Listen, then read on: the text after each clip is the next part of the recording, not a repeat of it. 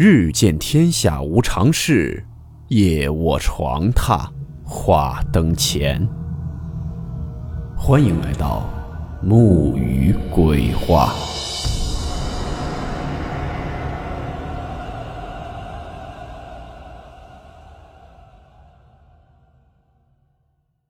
大家好，我是木鱼。今天这个故事是流传于民间的一个传说。故事名称：银钗。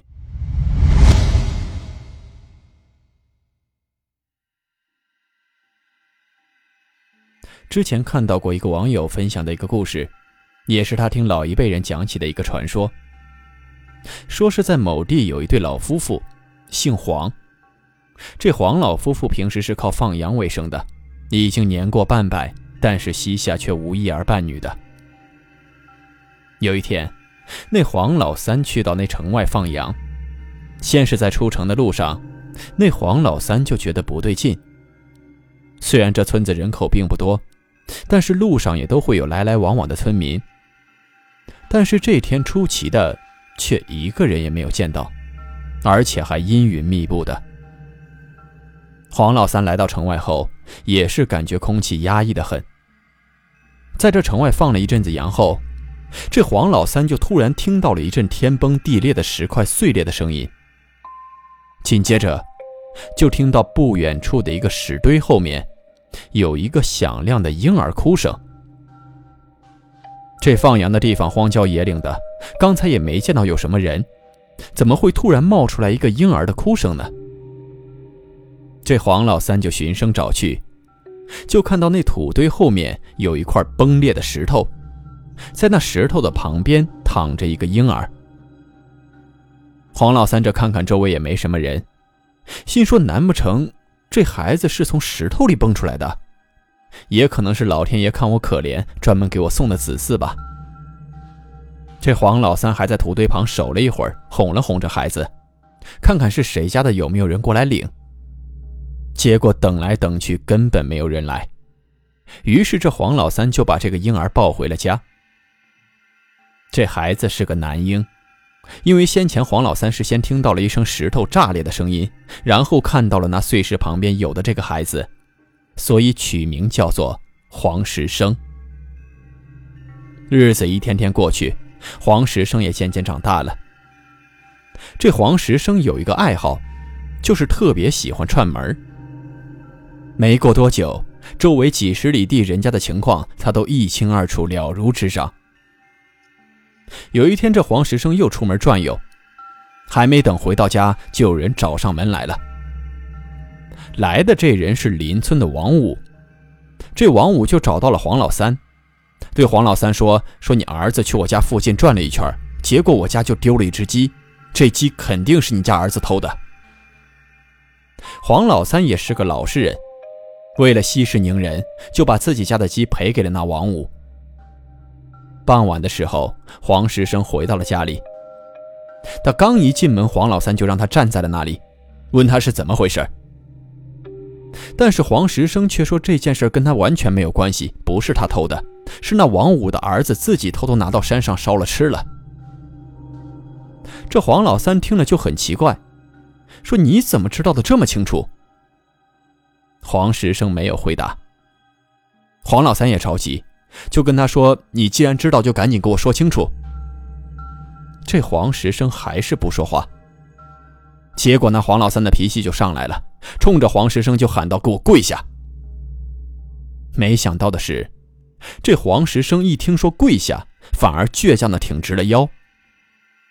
黄老三一看他这样子，脱下鞋，劈头盖脸的就是一顿揍。也就在这个时候，黄老三的老婆走了进来，见状连忙把这鞋给抢了过来。这事儿过去之后，黄老三的老婆也是心疼孩子，就说着：“儿啊，你怎么不听你爹的话？怎么就不能给他跪下呢？”这时黄石生叹了口气，说：“娘，爹受不起我这一跪啊。”这黄老三的老婆也有点不高兴了。说这儿子跪爹天经地义，你为什么不能跪？那黄石生低着头不再说话。后来一直到这黄石生十四岁那一年，他得了一种怪病。每天晚上半夜里，他人虽然在床上躺着，但是他的脚却不停的在乱动，那种感觉就好像是在跑步似的。一直到五更鸡鸣才能醒过来。黄老三以为孩子这是梦游癔症了，就请大夫开了几副安神的药，可是根本不起一点作用。这黄老三又请了他们当地有名的先生来驱邪。结果，这个先生一看到黄石生在床上奔跑的样子，起身就要走，跟那黄老三说：“您这孩子的事儿我管不了啊！”无论黄老三怎么问，那先生什么也不说。这一晃，黄石生已经十八岁了，黄老三就让他帮着自己放羊。这黄石生一听，却摆了摆手，跟黄老三说：“说爹啊，你去那磨坊的磨碾子下面，那里面有两罐铜钱，你拿去用吧。”听了他这话，那黄老三半信半疑的来到了那个磨坊，果然从那磨碾下面找到了两罐铜钱。这黄老三胆子小，就问他儿子：“你这钱是哪儿来的？可不能去偷盗啊，那是要坐牢的。”结果黄石生笑了笑，说：“别怕，这是我做事应得的报酬。”这黄老三肯定不信。你整天这不是四处游荡，就是在家不安分的睡觉。你哪儿做过什么工作啊？而这黄石生却一再让那黄老三放心，说只管拿钱去用。从那以后，每当家里没钱用的时候，这个黄石生总会指一些地方，让黄老三去那些地方取钱。有时候是在田地里，有的时候是挂在树枝上，有时候甚至是在鸟窝里。有一天。这黄石生去县城里闲逛，在一个饭馆吃饭的时候，看到了一个老头拿着一把胡琴，带着一个十六七岁的女孩在那里卖唱。这个女孩长得也非常的清秀漂亮。没过一会儿，远处走来了一帮人，为首的是一个纨绔子弟，身后还跟着六七个这种随从。这纨绔子弟走到了那小女孩前面。看到这女孩长这么漂亮，就开始动手动脚的去调戏她。黄石生在旁边看不下去了，上前去阻止。那对卖唱的妇女就趁机逃离了这饭馆。见女孩逃走了，那纨绔子弟便迁怒于黄石生的身上，跟那些手下随从说：“给我狠狠地揍这个爱管闲事的小子。”那些随从把这个黄石生打的是鼻青脸肿的。那纨绔子弟跟黄石生又说：“你知道吗？我是县太爷的儿子，你竟然有眼不识泰山！现在赶紧跪在我面前，好好的看清本公子的模样，再给我老老实实的道歉。”这个黄石生已经被打得躺在了地上，但是还是很嘴硬，说：“我不跪活人，只跪死人，我只怕你受不起我这一跪。”结果那纨绔子弟一听，还就跟那黄石生杠上了。命令那些手下随从摁头的摁头，摁腿的摁腿，让黄石生给这纨绔子弟跪了下来。结果第二天，在这县城的街头巷尾就传来了一个消息，说那县太爷的儿子头天夜里无缘无故暴毙而亡，死的时候面目狰狞，身上还有很多说不清的鞭子抽打的痕迹。大伙都在暗地里纷纷称快，说这是老天有眼，帮我们除了个祸害。这个时候，黄石生已经回家了。他刚到家不久，那对卖唱的妇女就找上了门。原来这对妇女姓乔，女孩叫乔小花，父女俩人是逃难来到此地。乔老爹就感激那黄石生仗义相救，想把自己的女儿小花嫁给他。这边黄石生一听，连忙摆手拒绝了，说：“我愿意认小花当做妹妹，但是绝对不可以娶她为妻的。”这小花就低下头，脸涨得通红，就在那儿嘀咕着说：“黄大哥，你是不是不喜欢我？”黄石生也赶忙摇头说：“不是，我如果要娶你为妻的话，那婚礼上肯定要跪拜你的父亲。”小花点点头。那黄石生又说：“我们两个也是要夫妻对拜的。”小花又点了点头。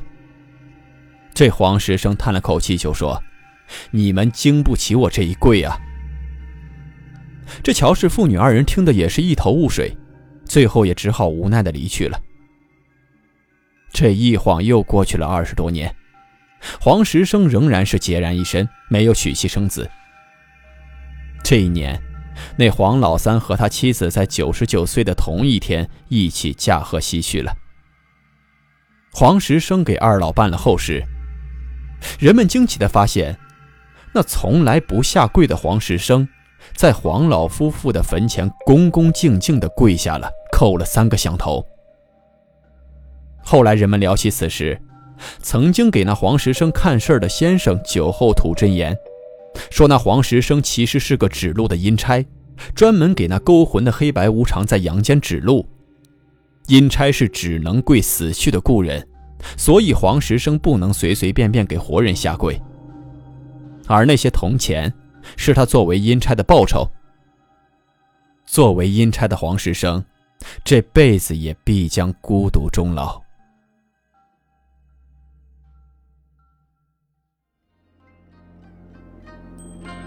好了，我们今天的故事到此结束，祝你好梦，我们明晚见。